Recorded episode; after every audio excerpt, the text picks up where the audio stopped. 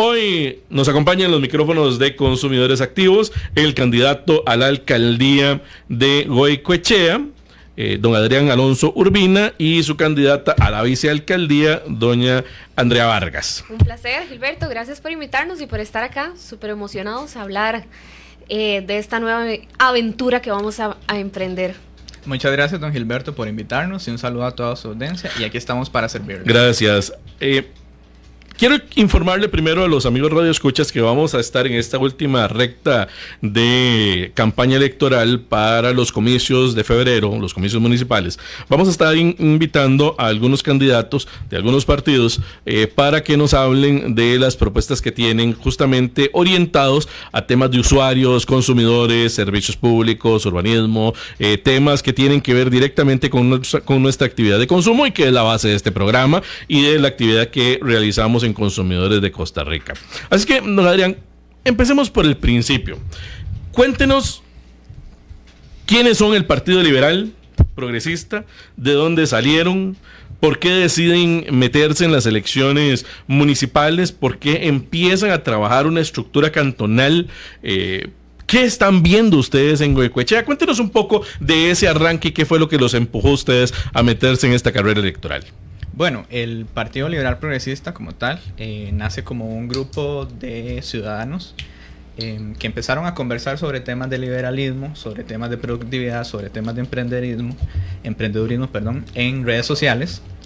Y em, ellos se dieron cuenta que los aglutinaban, digamos, diferentes ideas como tal. Entonces hicieron un primer lanzamiento que en ese momento se llamó Plataforma Liberal Progresista, que fue eh, un espacio en Facebook donde cada uno, digamos, eh, trataba de transmitir información valiosa a la ciudadanía en relación a temas políticos orientados bajo la ideología del liberalismo como tal.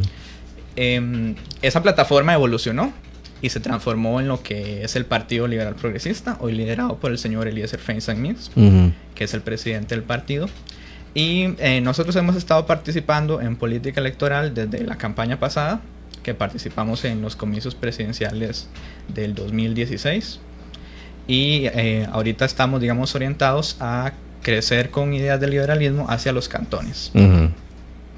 Usted es arquitecto, este, don Adrián. usted tiene experiencia en todo este tema de urbanismo, en temas de procesos constructivos, en temas de crecimiento. Vamos a ver, ¿cómo ve usted el, cantón, el cantón de Guaycoechea, tomando en cuenta que Guaycoechea en, en materia urbana uno podría percibir, con todo el respeto de los guadalupanos y los distritos subsiguientes, que es un cantón desordenado. Eh, en crecimiento, es decir, tiene eh, crecimientos con, cercanos a las márgenes de los ríos, eh, tiene urbanizaciones que han, que han crecido rápidamente, que es un cantón que al cual el Ministerio de Obras, Públicas y Transportes ahora le metió carriles reversibles porque la presa que se genera en las inmediaciones de, de, Guadalupe, la municipalidad, desde Nueva Centro y demás, es una presa grande y pareciera ser que algo ha resuelto, algo, algo resuelto, eh, pero... Mm, Guaycoechea no es solo Guadalupe. Guaycoechea también tiene Rancho Redondo en la parte de arriba, que es una zona prácticamente rural, eh, que colinda con Cartago. Es decir, Goicochea es un cantón amplio, muy rico, variado, pero con un crecimiento desordenado. Entonces, ¿cómo, lo ven ustedes desde, el Partido Liberal y cómo plantean, tal vez no resolver los problemas, pero mejorar la calidad de vida de los guadalupanos, de los, de los, de los habitantes de Goicoechea, perdón? Se dice guadalupanos. Sí, sí, sí. sí, sí, pero no quisiera dejar por fuera a la gente de Rancho Redondo, a la gente de, a la gente de, Calle Blancos, a la gente... Sí, sí, eh, bueno, uno de los grandes problemas que tiene el cantón y es algo que hemos visto nosotros como equipo de trabajo desde Liberal Progresista, es que es un cantón sin identidad. Eso, es muy fuerte y eso es lastimosamente uh una tragedia para cada uno de los ciudadanos de, de Goicochea. No hay símbolos, no hay em, una imagen con la cual se pueda, digamos, sentir identificada una persona que vive en Guadalupe o que vive en Purral o que vive en Rancho Redondo o cualquier otro de los siete distritos. No pasa así, digamos, con lo que es em, un cantón como Santana. Al menos uno mm. puede... Eh, eh, si uno piensa en Santana y piensa en la cebolla y la... Sí, sí, sí. Exactamente, se sienten al menos ellos identificados con esa imagen. Lo mismo sucede con un cantón como Rotina. O Coronado también. O Coronado también, que es un cantón vecino de nosotros. Mientras que Goicochea como tal es un cantón sin, sin una imagen fuerte como tal. Entonces sentimos que esa es una de las prioridades que hay que trabajarles al cantón. ¿ok? Em, eso, bueno, va muy relacionado también a, a las falencias que tiene el, y a las propias características que tiene Goicochea como tal. Nosotros sentimos que es un cantón puente. ¿Por qué? Porque es un cantón que nos lleva hacia Moravia, que nos lleva hacia Coronado, o que nos lleva, digamos, em, a, a, San Pedro igualmente. Pero ¿qué pasa con ese puente que es Goicochea? Es un puente poco atractivo de cruzar. Es un puente que no es una experiencia disfrutable. Y no es disfrutable, digamos, en términos de comercio, en términos de ordenamiento territorial, en términos urbanístico, en términos este, de que no hay eh, una gran oferta comercial que nos gustaría que hubiera dentro del cantón. Con todo y que tiene centros comerciales como Nueva Centro, el Centro Comercial de Guadalupe, que tiene el pueblo, por ejemplo, que en algún momento fue una cosa... Pero bueno, eh, ya muchos de esos centros comerciales también están en, en, en, caída, por decirlo así no tienen el mismo boom que tenían, digamos, eh, hace 5 o hace 10 años. Claro, por la contracción económica que Por la propia contracción económica y también porque se han construido eh, otros centros comerciales alrededor fuera de, de Goicochea. Claro, claro. Doña Andrea, usted es candidata a la primera vicealcaldía de Goicochea. Eh, uno podría pensar que los vicealcaldes en muchos cantones del país y en algunas papeletas de algunos partidos políticos están de adorno. ¿Ah? porque eh, la figura fuerte es el candidato, la gente solo quiere hablar con el candidato a la alcaldía, solo quiere hablar con, con la persona que va a encabezar y a veces se olvidan de los vicealcaldes. Usted es periodista. Correcto. Usted es periodista y tiene una visión amplia respecto de la parte institucional municipal. Cuéntenos cómo están planteando ustedes incidir directamente en el gobierno local para que la gente sepa realmente lo que hace la municipalidad, que la gente esté enterada de los procesos que se desarrollan en la municipalidad y cómo le afecta principalmente la vida a la gente que vive en un cantón como Goicoechea. Vos lo acabas de decir con solo el simple hecho de, de ser comunicadora. Hace falta eso, comunicación en el cantón. ¿Qué es lo que pasa? Que hay gente que ni tan siquiera eh, diferentes distritos saben que pertenecen al, cantón guadalupano. Un ejemplo, la gente de Rancho Redondo, muchos, eh, nosotros que pertenecemos a Coronado, no saben, hasta un mismo Calle Blanco, es que hace falta, como lo decía Adrián, es un cantón sin identidad hace falta muchísima comunicación. Y para mí es un pilar, los vicealcaldes son un pilar de, la figura aquí representada, eh, como lo es Adrián, con una alcaldía, porque somos los que vamos a estar con él asesorándolo, eh, dándole guía, Adrián, vamos por aquí, vamos por allá. Entonces para mí no es como, y, y vos lo dijiste, Gilberto, es como un personaje que está ahí a la par, pero no es el principal y sin embargo, para mí es uno de los pilares, porque es el que le da toda la asesoría óptima al, alcalde para poder desarrollar. Hace falta hay tantas falencias como lo, nombraba Adrián, y para mí una de esas es la comunicación. Eh, un ejemplo que, que, acotabas vos ahora, Gilberto, el, el, distrito de Rancho Redondo, ¿cuánto provecho podríamos sacarle? Eh, uniéndonos con una municipalidad como la de Coronado, y lo hemos hablado Adrián y yo, o hasta con una misma municipalidad con la de Cartago, que colindamos, Rancho Redondo colinda con Cartago, al igual que con Coronado, y hacer un centro turístico en esa zona que es lindísima. ¿Por qué? Porque es súper peligrosa, la gente se va a los miradores, sí, porque es una zona alta, divina, pero no hay, no hay ni una explotación de, de la manera... Eh, adecuada. Imagínate hacer un centro turístico ahí, unirse con las municipalidades, hacer una buena campaña de, comunicación donde venga gente de otros cantones a pasear y a dejar eh, eh, su granito de arena ahí al, al, cantón como tal. Es uno de los proyectos que teníamos y que, y que queremos dar, empezar a explotar el turismo, eh, Guadalupe, como lo decía Adrián, es una zona, es un puente por donde se pasa hasta otra provincia, por donde se pasa a otros cantones como San Pedro, como Coronado, Moravia. Entonces, eh, queremos explotar zonas como Rancho Redondo y convertirla eh, en un proyecto que teníamos como un centro turístico donde la gente pueda ir, pasear, donde puedan conocer más aún el cantón y que vean que es un cantón, o sea, riquísimo, que hay que hacer un montón de cosas y que hay que adecuar un montón de cosas, como el tema urbanístico que hablábamos ahora, que es eh, un cantón súper desordenado y Adrián eh, muchas veces hemos acotado él con su, con su experiencia eh, en el tema de arquitectura el montón de cosas que se pueden hacer, el montón de cosas que, que, hay por hacer en el cantón en, en, ese, en ese rubro. Adrián, vamos a ver, la, los grupos que conforman la comunidad, que tienen que ver eh, que son disímiles, difusos, eh, como por ejemplo deportistas, gente de grupos religiosos, personas que tienen que ver con asociaciones de desarrollo,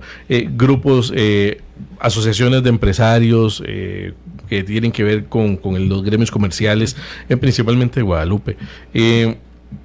Tienen diferentes demandas a la municipalidad y esperan algunas personas esperan que la municipalidad les resuelva todos sus problemas.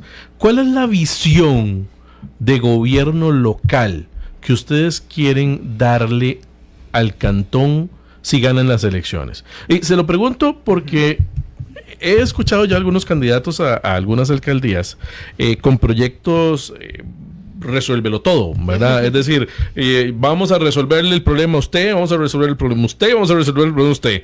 Pero la pregunta es, si la visión de gobierno local es para que le resuelva los problemas a Raimundo y medio mundo, o si más bien tienen ustedes una visión distinta de cómo debería funcionar el gobierno local. Sí, nosotros tenemos em, una visión que, bueno, le hemos llamado integral, en el sentido de que queremos integrar tanto las instituciones autónomas que hay en, en la localidad, la empresa privada, que nos parece muy importante porque es el motor de desarrollo, y al propio usuario. Entendemos claramente de que eh, la municipalidad no le resuelve los problemas a todo el mundo, pero tiene que ser ese facilitador como tal. Ahí es donde, digamos, nace ese interés de que sea una municipalidad integral. No podemos, por ejemplo, hace falta colocar un semáforo en una zona, pero esa zona es calle nacional. Entonces eso le remite al MOP no se vale que la propia municipalidad simplemente se lave las manos y no tenga, digamos, la voluntad política de tratar de gestionar con un funcionario del Ministerio de Obras Públicas para poder colocar un semáforo en esa zona. Eso es un ejemplo muy puntual de lo que puede hacer realmente un municipio como un gran integrador. Lo mismo sucede con, em, con el tema, digamos... Eh, de ambiente, por ejemplo. De ambiente, por ejemplo. Eh, es necesario, digamos, em, tener un ejemplo muy puntual, eh, construir centros de acopio, digamos, en los diferentes distritos. Si el tema de la basura es un gran problema, que por lo general siempre es el gran tema, digamos, en, las municipalidades y parece que nunca lo resuelven. Es un, tema serio. Parece que es el tema irresuelto y que tienen, digamos, todos los gobiernos locales. Es tratar, digamos, de tener em, grandes centros de acopio en cada uno de los distritos y que no se trate de que toda la basura vaya a ser acumulada solo en un solo lugar, como un ejemplo puntual también. Ahora, vamos, metámonos en este tema de la basura un segundito antes de irnos a la pausa y le voy a dejar planteada la pregunta quizás. O quizás no pregunta, sino un inicio de conversación. En muchos gobiernos locales han hecho inversiones eh, sensibles para el tratamiento de la basura. Algunos, algunos han contratado empresas privadas para que les maneje el, la, digamos, los desechos sólidos. Eh, no recuerdo si en, eh, creo que sí, Guadalupe es una de ellas, Guaycocha es una de ellas, creo, creo, no recuerdo o no, lo maneja la municipalidad. lo maneja la municipalidad. a, eso, a eso voy justamente, para dejarles la, la, pregunta planteada.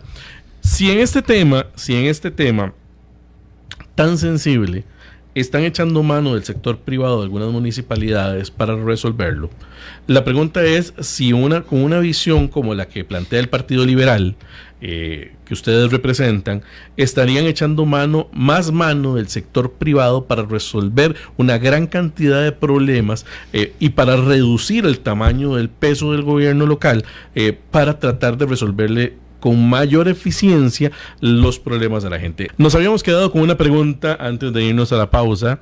En resumen, era la participación del sector privado en la solución de los problemas públicos para reducir el tamaño, el peso y el peso de la municipalidad eh, y principalmente sobre temas como, por ejemplo, ambiente, eh, servicios básicos, etcétera, etcétera. Gilberto, eh, hablábamos fuera de micrófonos y, y hacía alusión que la municipalidad es tan doloroso que la municipalidad de Goicochea hace un año creó su centro de acopio. O sea, ¿cuántos años han pasado? Eh, muchísimos, ¿verdad? Para que, para que tengan el incentivo de crear hace un año el centro de acopio de Goicochea. Hace un año tenemos en la comunidad, porque los otros centros de acopio que hay distritales son privados, de gente que ha tenido la iniciativa y que dice, bueno, acá tenemos reciclaje, ¿verdad? Y la gente que quiera puede venir a dejarlo y ellos se encargarán, ¿verdad?, de, de procesarlo de diferente forma. Pero municipal como tal tiene su creación hace un año. Eso es como una política eh, pública local, ¿verdad? correcto, Esa es la que usted se refiere, que es como un año. Correcto. Hace un año fue que, fue que se hizo su creación y hace un año los guadalupanos contamos con ese centro de acopio. Que lo que... Que me imagino que no da abasto que, no Abasto es un lugar bastante pequeño. Eh, eh, Goicochea es uno de los cantones eh, bastante grandes, muy poblados, y no, no dan abasto, que era lo que hablábamos de crear centros de acopio distritales que sean propios de la comunidad y propios de la municipalidad. hacíamos alusión a formar, Adrián, parte, ¿verdad? Y como nuestro partido lo, lo estipula, hacer alianzas con, la empresa privada, por supuesto. Contamos con empresas privadas de mucho renombre. Eh, FEMSA, una de las embotelladoras más grandes. Eh, imagínate qué, qué bonito sería hacer una muy buena alianza ¿verdad? Con ellos y decirles, bueno, caballeros, eh, vamos a, a, tal y que se vea el cantón eh, obviamente beneficiado como tal con esa alianza. ¿Cómo están planteando ustedes esa alianza eh, público-privada con, empresas propiamente del cantón? Vamos a ver, hay empresas eh, multinacionales que están ubicadas en, en por ejemplo, ya lo decía Andrea, tienen un gran parque industrial. Y, entramos con las diferencias sensibles eh, de las cuales hablábamos en el cantón. Por un lado tenemos a Rancho Redondo, que es rural, que es precioso, a mí Rancho Redondo me encanta.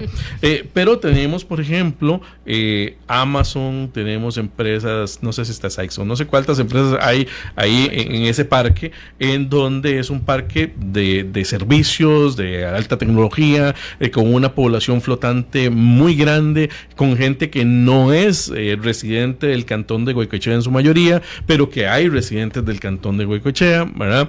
Eh, ¿cómo, cómo, ¿Cómo acomodan esto? Porque yo siento, me va a disculpar la, franqueza, don Adrián, que, que tiene para dispararse eh, por su posición geográfica, por su conexión con la Ruta 39, por circunvalación, por su conexión con Cartago a través de Rancho Redondo, por su conexión con otros cantones este, eh, aledaños, incluso hasta la forma rápida de conectar con la Ruta 32 hacia, hacia Limón. Es decir, Huicochea es un cantón que tiene muchas, muchas potencialidades, pero que pareciera ser que el crecimiento que ha tenido Goicoechea ha sido un crecimiento natural, digamos, no provocado, no como resultado de una política pública de atracción de inversiones del cantón y no como resultado de una visión modernista de, eh, del desarrollo de un gobierno local para facilitar la entrada de esas inversiones.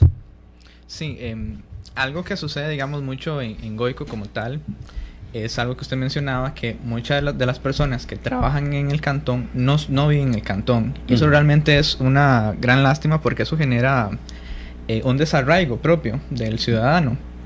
Em, nosotros lo que hemos planteado en muchas ocasiones es que es necesario, digamos, em, tal vez establecer alguna agenda o algunas políticas públicas junto con eh, todo este parque industrial para poder, digamos, eh, generar contratación propiamente dentro del cantón. Eso ayuda, digamos, mucho a un tema como es la movilidad urbana como tal. Eso ayuda, digamos, de que la gente no tenga que trasladarse desde un cantón a otro y a veces cruzar hasta tres diferentes cantones y hacer un recorrido mucho más largo del que debe realizar. Em, algo importante también que hemos eh, conversado es la necesidad de volvernos un cantón bilingüe. Eso es una es, es un plan muy grande. Eso es muy interesante. Y eso es una eh, estrategia que también viene, digamos, de parte de, del partido como tal, a que nos convertamos en un cantón bilingüe. Es necesario, digamos, em, que, que, la mayoría de los ciudadanos de Goicochea se formen, digamos, en un segundo idioma, ya que es una herramienta grande para que puedan trabajar dentro de esos grandes parques industriales, que es uno de los problemas que sucede. Mucha de la gente contratada... Eh, no tiene un nivel de inglés aceptable, pero no es la gente que vive dentro del cantón. Entonces sentimos que la municipalidad junto con el Ministerio de Educación debería plantearse un gran programa para poder generar una ciudad bilingüe. Pues eso es muy interesante que usted plantea, eh, mm, eh, don Adrián, porque las estrategias de bilingüismo en el país han sido nacionales generalmente. Han sido nacionales. Han, sido nacionales y, se ha visto eh, la necesidad de que Costa Rica como tal sea bilingüe. En alguna medida, en alguna medida lo hemos logrado ahí a tientas y asaltos, ¿verdad? pero no había oído yo la, la, quizás la propuesta de, llevar dentro de una política local, comunal, constituirse en un cantón propiamente bilingüe. Y ahí, doña Andrea, quizás eh, lo quisiera ligar principalmente con la naturaleza de los públicos que ustedes tienen en, en, en Goicoechea.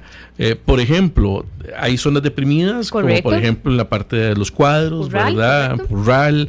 Eh, hay zonas más, un poco más desarrolladas, este, como la parte del centro de, de Goicoechea, la parte de Montelimar, San Francisco, Calle Blancos, efectivamente. Es decir, si hablamos de una política pública local para convertir a un cantón bilingüe, eh, estamos hablando de que tiene que haber una inversión social importante. ¿Cómo están planteando ustedes hacer esa inversión social desde el punto de vista local, verdad? Partiendo del hecho de lo que conversábamos, que este tipo de estrategias se han buscado nacionales, ¿verdad? Con, un detalle.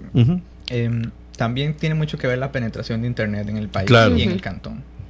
Porque em, bien nosotros podemos formar personas bilingües o formarlas con ciertos talentos para trabajar en en estos parques industriales. Pero también con una buena penetración de Internet, eh, nosotros podríamos eh, generarles espacios de trabajo para que ellos no salgan de sus casas, para que puedan trabajar desde sus casas. Imagínense una persona que vive en Rancho Redondo, allá en el kilómetro 11, en, casi por la cruz de, del parque de, Rancho Redondo, em, de, que tengan que trasladarse hasta Calle Blancos. no, eso, es una andada diaria, ¿verdad? Diaria y además, digamos, el, no, es, no, es, un servicio de transporte constante el que haya, digamos, en esa zona. Eh, lo más lógico, lo más racional es poder condicionarle a esa persona que él se pueda condicionar, digamos, propiamente dentro de su residencia un espacio de trabajo teniendo simplemente una buena conexión a banda ancha sin tener que necesidad de salir desde el cantón. Correcto. Y aparte de eso, Gilberto, las cosas buenas yo creo que se tienen que copiar. Y dado a eso, eh, es muy referente el cantón de Curridabat. es uno de los yo no sé si, si, estará certero lo que voy a decir, pero creo que es uno de los pocos o el único cantón que cuenta en su totalidad con Internet para eh, eh, toda la población de Curridabat eso es parte de los planteamientos que hemos hablado dentro del partido de poder nosotros seguir ese ejemplo y convertir también a Guadalupe en un cantón con penetración internet, como lo decía Adrián, y poder comenzar a formar. Parte de la alianza que nosotros queremos es obviamente tocarle la puerta a los ministerios, que los tenemos ahí, son parte o, de... a Sotel con el, con el correcto, con el correcto, Nacional de Telecomunicaciones. Correcto, entonces eso es lo que queremos, o sea, hacer un partido integral, como lo hablábamos desde el principio, que podamos, como lo decía Adrián, ¿cómo es posible que haya una calle que es calle nacional y no, no pueda la municipalidad irle a pedir al ministerio, mira, nos pueden ayudar? No, no, no, es falta de comunicación y esas eh, limesas es lo que queremos queremos eh, limar esas asperezas, lo dije al revés, pero, pero sí, eso, eso es parte de los proyectos que nosotros tenemos eh, como tal, como cantón.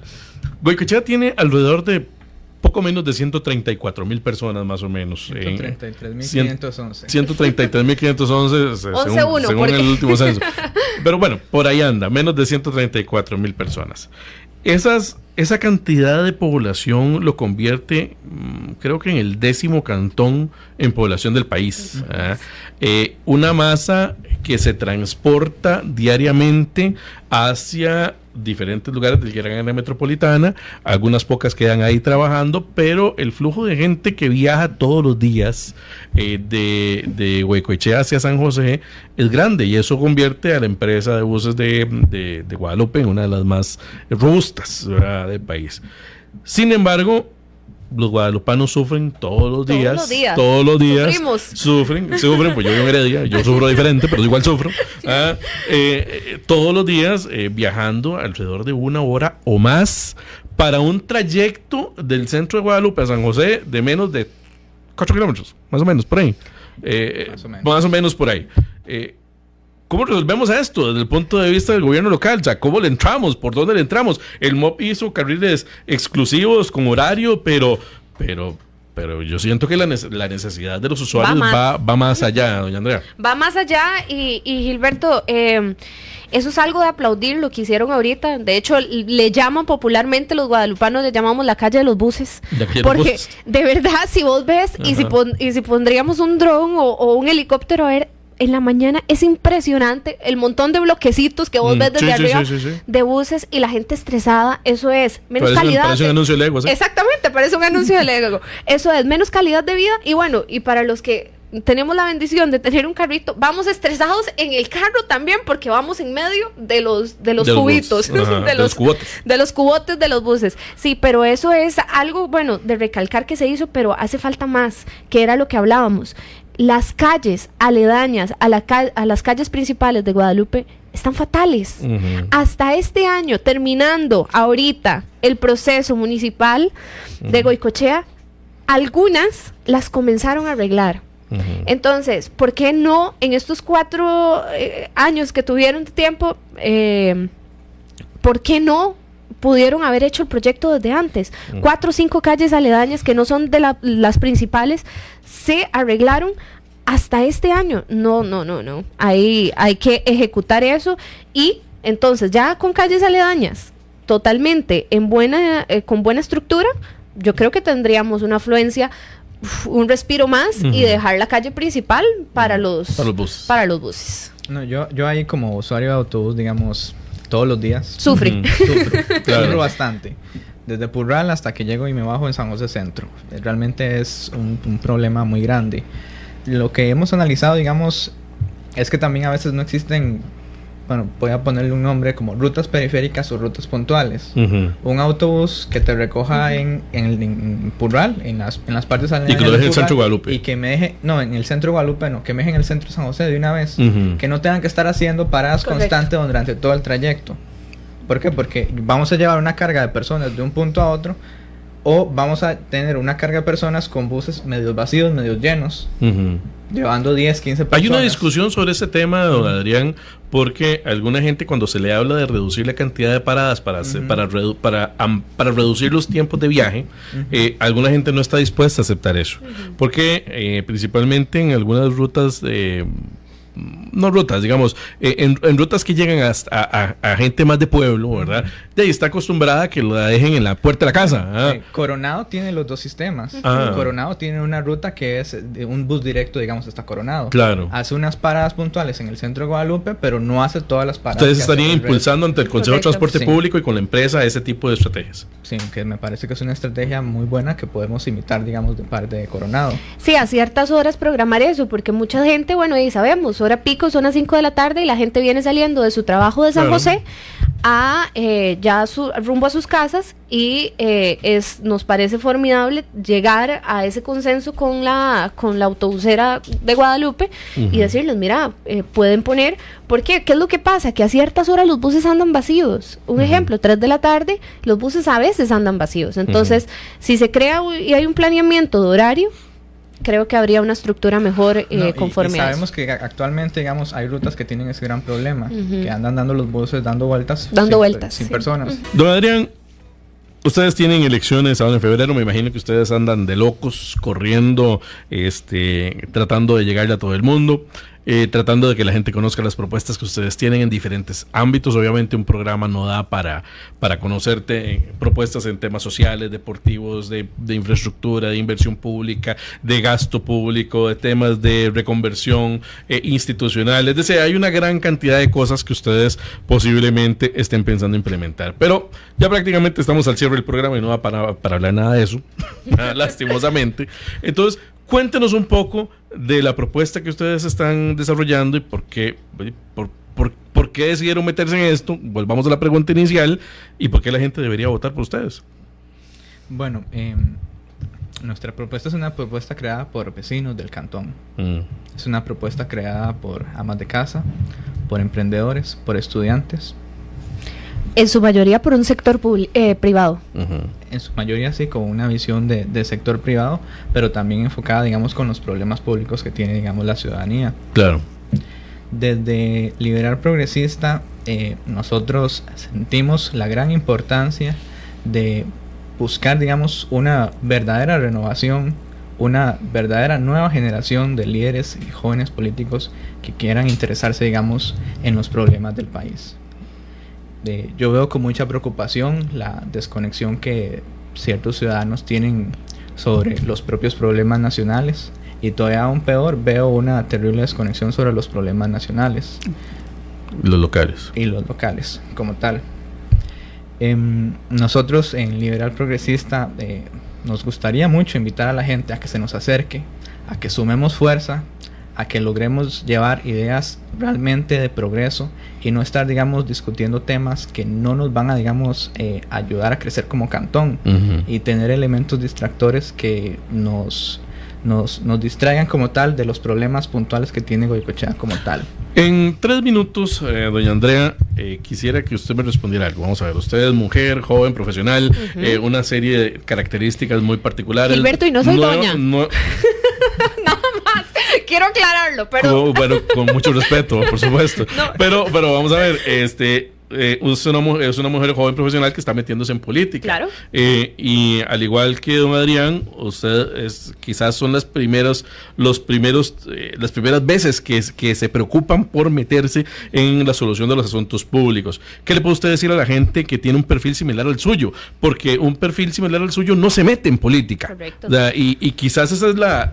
Y, no es que nos hayamos preocupado hasta ahora. Siempre hemos estado... por supuesto, por, supuesto. No, no, lo estoy diciendo. latencia, pero hoy quisimos, digamos, dar un paso más al frente y decir que estamos aquí presentes y queremos ayudarlos a solucionar los grandes problemas que tiene el cantón. Muy bien. Eh, don Gilberto, yo creo que eh, somos muchos y siento que esto es ya un sentimiento a nivel nacional. Eh, que estamos cansados y sé que mucha gente que nos está escuchando está tal cual y tiene ese mismo pensar y ese mismo sentir. Estamos cansados eh, de lo mismo, estamos cansados de las mismas ideas eh, antiguas, estamos cansados del no progreso.